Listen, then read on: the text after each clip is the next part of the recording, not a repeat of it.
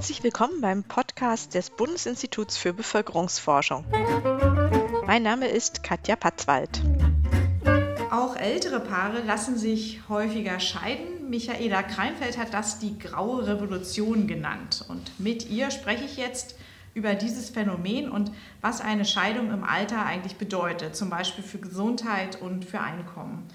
Michaela Kreinfeld ist Professorin an der Hertie School in Berlin und sie ist dem BIP auch als Fellow und als Kuratoriumsmitglied verbunden. Ich freue mich sehr, dass das klappt. Michaela, es gibt mehr Scheidungen im Alter. Ist das eigentlich ein Zeichen dafür, dass jetzt auch ältere Frauen häufiger ein eigenes Erwerbseinkommen haben, sodass sie sich eine Scheidung leisten können? Oder verheiraten sich dann auch die älteren Frauen sowieso neu, dass jetzt diese Einkommensfrage eigentlich gar nicht so eine Rolle spielt?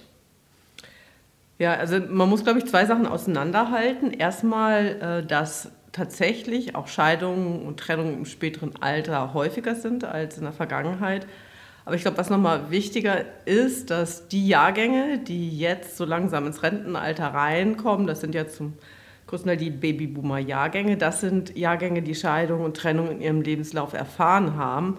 Und das heißt, dadurch äh, trägt sich Scheidung und Trennung vor allen Dingen in Deutschland in das spätere Alter. Das heißt, wir haben nicht nur eine höhere Scheidungsrate im späteren Alter, sondern generell mehr Geschiedene äh, im späteren Lebensalter. Du hast dir, dir, speziell die Frage gestellt, was denn Scheidung auch für Gesundheit und Einkommen im Alter, also egal ob die Scheidung jetzt spät oder dann schon früher irgendwo im Lebensverlauf stattgefunden hat, bedeutet. Könntest du das bitte mal kurz skizzieren, wie das zusammenhängt? Also man könnte sich ja überlegen, äh, dass eine Trennung, unter der Menschen leiden, wenn sie sich vielleicht in einer sehr langjährigen Ehe auch an dieses Zusammenleben gewöhnt haben, dass das die psychische Gesundheit dann beeinträchtigt, dass sie vielleicht auch weniger ja, dieser sozialen Kontrolle unterliegen und weniger sozialen Austausch haben, sodass sie vielleicht auch sich ungesünder verhalten. Vielleicht ist das suchtförderlich. Und es könnte ja auch dazu führen, äh, eine Scheidung, dass das Einkommen einfach sinkt und Armut wiederum macht auch krank, wenn man es mal so ganz kurz fassen will. Sind das so Punkte, die du da sehen würdest? Ja, also es sind erstmal ganz viele wichtige Punkte, die, die, du genannt hast. Also wir wissen ja relativ viel auch aus der soziologischen Forschung, nicht nur aus der demografischen. Da wissen wir, dass Scheidung ähm, und Trennung die Lebenszufriedenheit beeinflusst. Und wenn man genauer hinschaut, dann gibt es Unterschiede zwischen Männern und Frauen. Das ist eben bei Frauen, das sind äh, vor allem die ökonomischen Zufriedenheit zurückgeht, bei Männern sowas wie Familienzufriedenheit. Wir wissen auch, dass die Gesundheit beeinträchtigt wird sehr stark von Scheidung und Trennung, aber wir wissen nicht so viel, wie das nach Alter sich differenziert. Was relativ klar ist, dass natürlich äh, mit dem Alter sich bestimmte Krankheiten verschieben. Ob das jetzt noch bedeutet, dass Scheidung und Trennung sozusagen nochmal einen oben drauf setzt auf die ohnehin äh, schwierigen gesundheitlichen Bedingungen im Alter. Das ist ähm, nicht so ganz klar erforscht. Aber was wir relativ klar sagen können, dass es äh, Geschlechterunterschiede gibt, ähm, dass im Rahmen von Scheidung und Trennung, ähm, dass Frauen generell häufiger die Diagnose Depression bekommen als Männer. Bei Männern gibt es häufiger Diagnosen im Bereich Alkohol und Missbrauch von anderen Genussmitteln, äh, die dann Krankheiten befördern. Aber was wir eben nicht wissen, ob dieser Effekt wirklich äh, im Alter nochmal zulegt und vor allen Dingen, was wir nicht wissen, inwiefern beispielsweise eine Depression Ursache einer Scheidung oder Trennung gewesen ist oder ob das letztendlich die Folge davon gewesen ist. Das heißt, diese kausalen Wirkungsketten, die auseinanderzuhalten, das ist eigentlich äh, die Herausforderung ähm, der Forschung in diesem Bereich. Ist denn Scheidung jetzt ein Thema, was dich als Familienforscherin sowieso interessiert hat oder wie bist du speziell auch auf diese Frage gekommen? Scheidung und Trennung, das verbindet natürlich viele äh, Forschungsbereiche. Erstmal, äh, Scheidung und Trennung hat äh, ökonomische Konsequenzen, die sehr unterschiedlich gelagert sind für Männer und Frauen und die auch nochmal, je nach Alter, das ist ja nochmal die relevante Frage, sich möglicherweise auch anders darstellt. Äh, wenn man sehr lange, das hattest du ja schon gesagt, in einer Ehe äh, gelebt hat, sehr, diese Ehe sehr arbeitsteilig organisiert gewesen ist und dann eine Scheidung und Trennung eintritt, dann hat das ganz andere ökonomische Konsequenzen, als wenn man relativ kurz nur verheiratet war oder auch die Ehe ähm, und die Arbeitsteilung in der Ehe da relativ gleich gewesen ist. Das heißt auch, äh, wenn man sich für das Thema soziale Ungleichheit interessiert, ist einfach Trennung und Scheidung einfach das Lebensereignis, was nochmal sehr, sehr relevant ist, um das zu verstehen. Also wenn man Trennung und Scheidung versteht, dann versteht man auch, viele Prozesse, die hinter sozialer Ungleichheit stehen. Ich denke, das ist erstmal eine ähm, Motivation, was aber für uns eine ganz große Motivation gewesen ist, warum ähm, wir auch nicht so sehr im stillen Kämmerlein arbeiten, sondern versuchen mit den Kolleginnen und Kollegen von der ähm, Gesundheitsforschung zusammenzuarbeiten, ist, dass es da sehr große Schnittmengen zwischen äh, der demografischen und soziologischen Forschung, der Gesundheitsforschung eben gibt, dass ähm, Scheidung und Trennung nicht einen ökonomischen Effekt hat, sondern wir wissen, dass es eben auch sehr stark gesundheitliche Faktoren hat und dass diese Dinge sehr stark zusammenhängen in Deutschland. Und das mal auseinanderzubringen, das, das ist im Prinzip unser Anliegen mit unserem Projekt. Wenn man über also höhere Altersgruppen nachdenkt und auch Einkommen und Gesundheit, liegt es ja vielleicht schon fast nahe, dann auch an die Rentenversicherung zu denken. Das war auf jeden Fall die Quelle, die du genutzt hast. Was ist der Vorteil von diesen Daten? Ja, genau. Also wir verwenden vor allen Dingen die Rentendaten für unsere Analysen. Aber wir schauen uns nicht nur Rentenübergänge an, obwohl Rentenübergänge auch wirklich im Bereich Scheidung und Trennung unheimlich wichtig sind. Wir sehen eben, dass die Erwerbsminderungsrente, die in Deutschland ja relativ äh, verbreitet ist, dass das besonders verbreitet unter den geschiedenen Männern ist.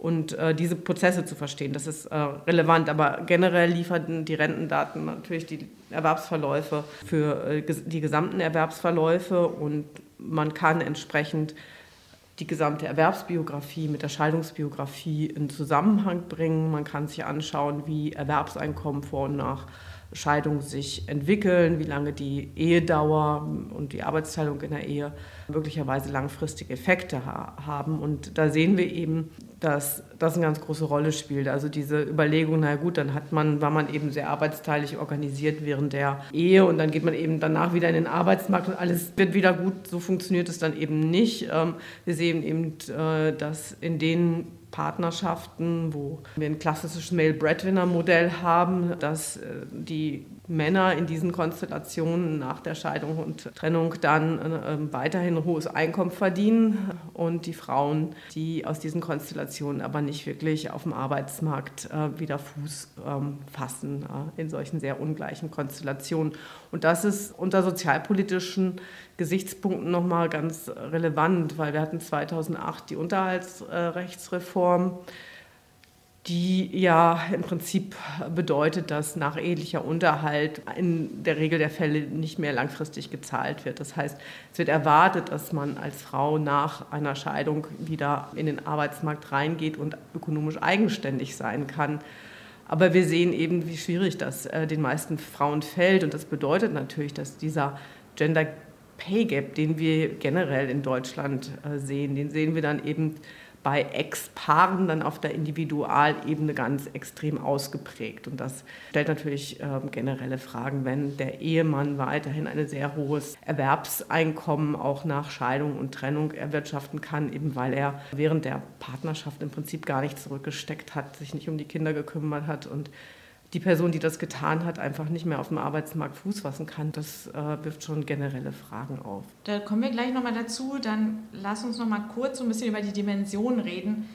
Wie viele Ehen werden dann so generell geschieden? Und jetzt haben wir schon gesagt, es wurde mehr. Also wie hat sich das dann so entwickelt ja, mehr wurden gar nicht geschieden. Also wenn man einfach nur die Absolutzahl äh, sieht der Ehen, die geschieden werden in Deutschland, das ist 2021 waren es etwa 150.000. Äh, das geht generell erstmal zurück, die Absolutzahl, weil wenn man nicht heiratet, dann kann man sich auch nicht scheiden lassen und ähm, hat auch was mit der Altersstruktur in Deutschland zu tun. Wir werden ja immer älter. Also, das, äh, also die Absolutzahlen, die sagen da nicht ganz so viel.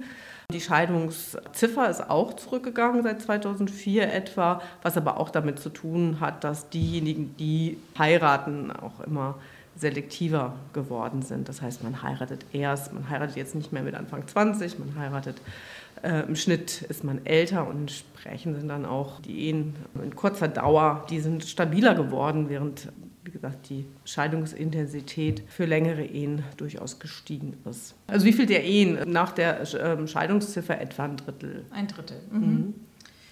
Und ist es nun so, dass Geschiedene so eine Gruppe mit bestimmten Merkmalen sind? Oder geht das quer durch äh, alle Schichten und Umstände, Stadt, Land und so weiter? Ähm, nee, das äh, hat sich auch verschoben in den letzten Jahren, auch international, als die Scheidungsziffern gestiegen sind, 70er Jahren in den meisten westeuropäischen Ländern. Ähm, da haben wir entweder keine klaren Muster gesehen oder es waren dann erst die hochqualifizierten Frauen, die ökonomisch auch unabhängig sein konnten, die sich haben scheiden lassen. Das sehen wir heute nicht mehr. Das hat sich eigentlich eher umgekehrt, dass eigentlich eher wir einen negativen Zusammenhang haben, dass eben Arbeitslosigkeit, niedriges Einkommen, schlechte ökonomische Bedingungen, das sind einfach so die Risikofaktoren von Scheidung, Trennung, schlechter Partnerschaftsqualität. Das belastet eine Partnerschaft und entsprechend sehen wir, dass äh, Scheidung und ähm, generell Trennung eher mit dem Bildungsniveau negativ korreliert ist. Also jetzt war jetzt zu technisch ausgedrückt, aber dass äh, die Personen, Frauen wie Männer mit geringer qualifiziertem Bildungsniveau ein höheres Risiko haben, Scheidung und Trennung ähm, zu erfahren, insbesondere dann, wenn sie Kinder haben. Mhm. Ich fand ganz interessant, dass bei dem Blick auf Ost- und Westdeutschland man ja sehen kann, dass ja offensichtlich auch die unterschiedlichen Rechtssysteme eine Auswirkung haben auf die Scheidungsrate. In der DDR war die Scheidungsrate etwas höher als im Westen und dann hat sie sich ziemlich stark der Westdeutschen angenähert, so in absoluten Zahlen, aber macht auch so die kleinen Zeitsprünge mit. Also ist dann so tatsächlich das Ehe- und Familienrecht dann auch nochmal mal einflussreich oder woran liegen so diese Unterschiede? Ja, ich glaube, ich würde mich nicht zu sehr auf diese ähm, Geburtenziffer äh, stürzen, weil die natürlich auch viele Sachen ähm, verschleiert. Ähm, vor, der, äh, vor dem Fall der Mauer waren natürlich die Verhältnisse ganz anders. In der DDR haben die Frauen viel früher geheiratet, und, äh, Frauen und Männer, äh, die darf man nicht vergessen, da gehören immer zwei zu äh, wurde früher geheiratet. Entsprechend war auch das Risiko, sich äh, trennen und äh, scheiden zu lassen, ähm, generell etwas höher als im, im, Westen. Dann kam der Fall der Mauer, das wurde das, äh, die rechtlichen Rahmenbedingungen angepasst und dann haben, sehen wir einen riesen Knick in der, in der ostdeutschen Statistik, was damit zu tun hängt, hängt dass dieses Trennungsjahr in, in, in, in Ostdeutschland eingeführt worden ist. Ähm, seitdem sieht das so aus, als hätte sich das angepasst, aber da stehen ganz andere Verhaltensweisen hinter. Nämlich generell ist die Heiratsneigung im Osten viel niedriger als im Westen. Und die Population, die im Osten heiratet, ist noch, heiratet, ist noch mal viel selektiver als im Westen. Das heißt, es sind eher die Hochqualifizierten, die Eigenheim haben, die da aus ganz unterschiedlichen Gründen heiraten, um die Ressourcen abzusichern, sage ich mal. Und das sind eher die äh, stabilen Partnerschaften. Aber was wir, wenn wir andere Daten, also nicht die amtlichen Daten verwenden, sondern Befragungsdaten, wo nicht nur Scheidungen drin sind, sondern auch Trennungen, da sehen wir, dass Partnerschaften im Ostdeutschland mit Kindern in, äh, in der Regel instabiler sind als Partnerschaften im Westen mit Kindern. Gut, dann gehen wir nochmal auf die Auswirkungen einer Scheidung bei höheren Altersgruppen aus? Unterscheiden sich dann erstmal diese Gesundheitswirkungen, also die Belastungen, die so eine Trennung mit sich bringt, bei jüngeren und älteren Menschen? Und woran liegt das? Es ist ein relativ neues äh, Forschungsfeld und deswegen kann ich da auch gar nicht so viel Neues berichten, weil wir da ja zum Teil noch auch äh, dran arbeiten und angefangen haben zu arbeiten. Das ist ja äh, unsere Überlegung, dass wir sagen, naja, das sind nochmal andere Krankheitsbilder im Alter und wenn da nochmal eine Scheidung, eine Trennung draufkommt, ähm, das ist vielleicht dann nochmal besonders äh, gravierend.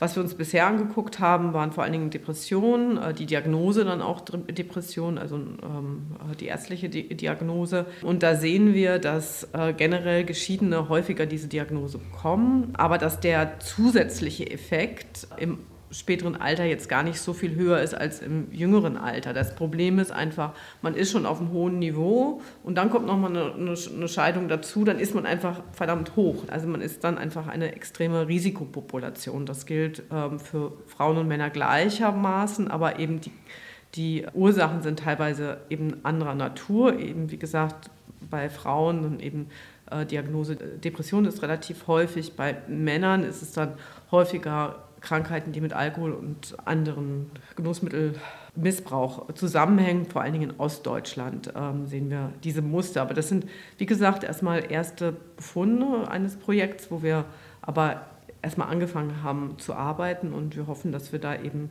jetzt in den nächsten Jahren mehr Ergebnisse generieren können in diesem mhm. Bereich. Wer eine Scheidung durchlebt, der wird auch merken, dass eine Ehe mit einer gewissen materiellen Absicherung verknüpft ist. Das heißt, Familiengerichte beenden eine Ehe nicht nur mit ihrer Bedeutung, die sie hat dann zum Beispiel für Eigentum und Erbe, sondern sie verteilen auch Rentenpunkte und sie nehmen den sogenannten Versorgungsausgleich vor, eine deutsche Besonderheit. Was ist das eigentlich und wie viel Geld bekommen Rentner oder Rentnerinnen konkret aufgrund des Versorgungsausgleichs? Ja, das ist jetzt interessant, auch wie du das formuliert hast, äh, dass das erst, dass die Personen sich dann erst bei der Scheidung damit auseinandersetzen. Das ist tatsächlich vermutlich äh, der springende Punkt, dass man, dass natürlich äh, letztendlich eine, eine, eine, Ehe ein Vertrag ist, der mit bestimmten privatrechtlicher Vertrag, würde ich fast sagen, äh, der, an den viele materielle Dinge geknüpft sind und die meisten Personen setzen sich dann wirklich erst mit der Scheidung mit diesen Details auseinander und sind dann teilweise ganz verblüfft, was da auf sie zukommt. In Deutschland, äh, da hattest du ja schon gesagt, gibt es den Versorgungsausgleich. Das ist in anderen Ländern anders äh, geregelt.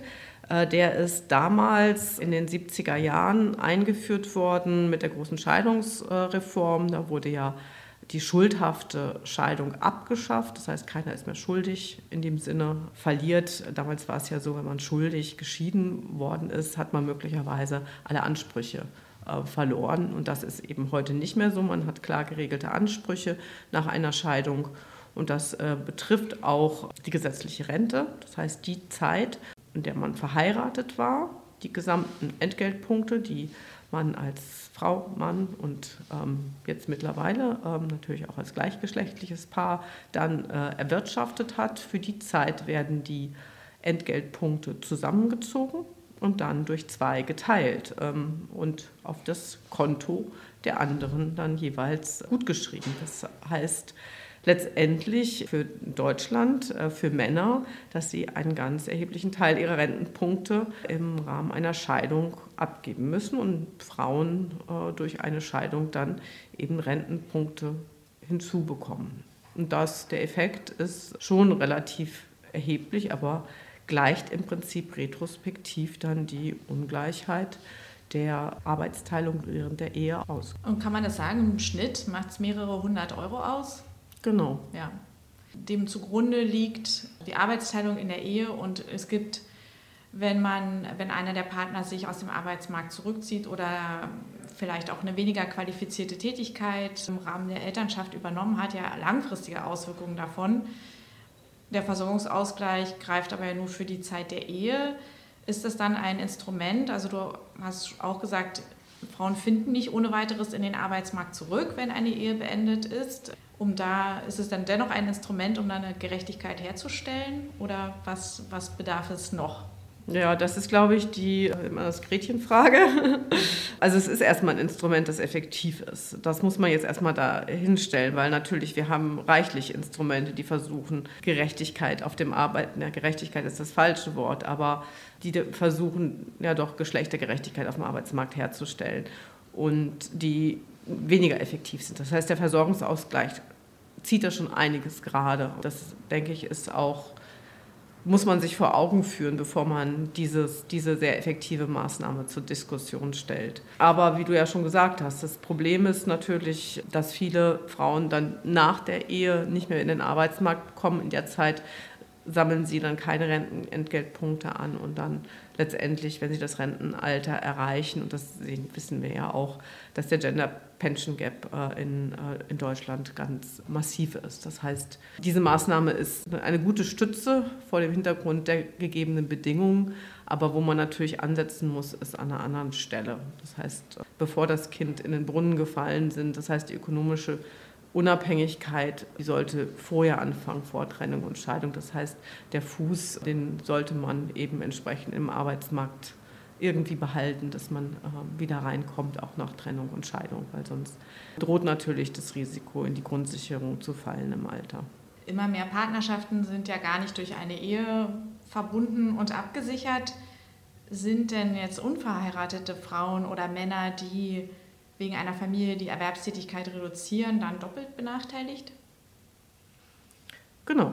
Wer in einer nicht ehelichen Lebensgemeinschaft lebt und dann sagt, na gut, ich kümmere mich jetzt bewusst, nehme eine Auszeit, um mich für meine Kinder, um meine Kinder mehrheitlich zu kümmern oder arbeite nur, ist ja leider noch immer sehr verbreitet in marginaler Tätigkeit, ohne darüber nachzudenken, was vielleicht passieren könnte, wenn diese Partnerschaft auseinandergeht. Das ist natürlich ein großes Risiko. Und wir sehen, dass, dass auch in nicht-ehelichen Lebensgemeinschaften die Arbeitsteilung sehr ungleich abläuft, dass es in erster Linie Frauen sind, die dann ihre Arbeitszeit reduzieren, nicht so, nicht so stark, wie ähm, das bei ehelichen Lebensgemeinschaften der Fall ist, aber nichtsdestotrotz äh, sehen wir da ein ganz klares Muster und da ergeben sich natürlich ganz viele Konsequenzen. Es ist ja nicht nur der Versorgungsausgleich, auch Vermögen wird dann, es gibt keinen Vermögensausgleich nach äh, Zusammenbruch einer nicht ehelichen Lebensgemeinschaft. Das heißt,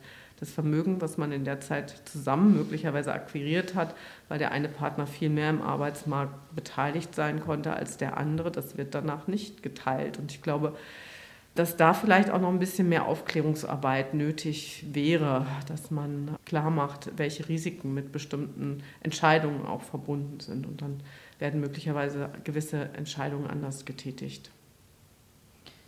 Okay, ja, ganz herzlichen Dank, Michaela. Ja, danke auch.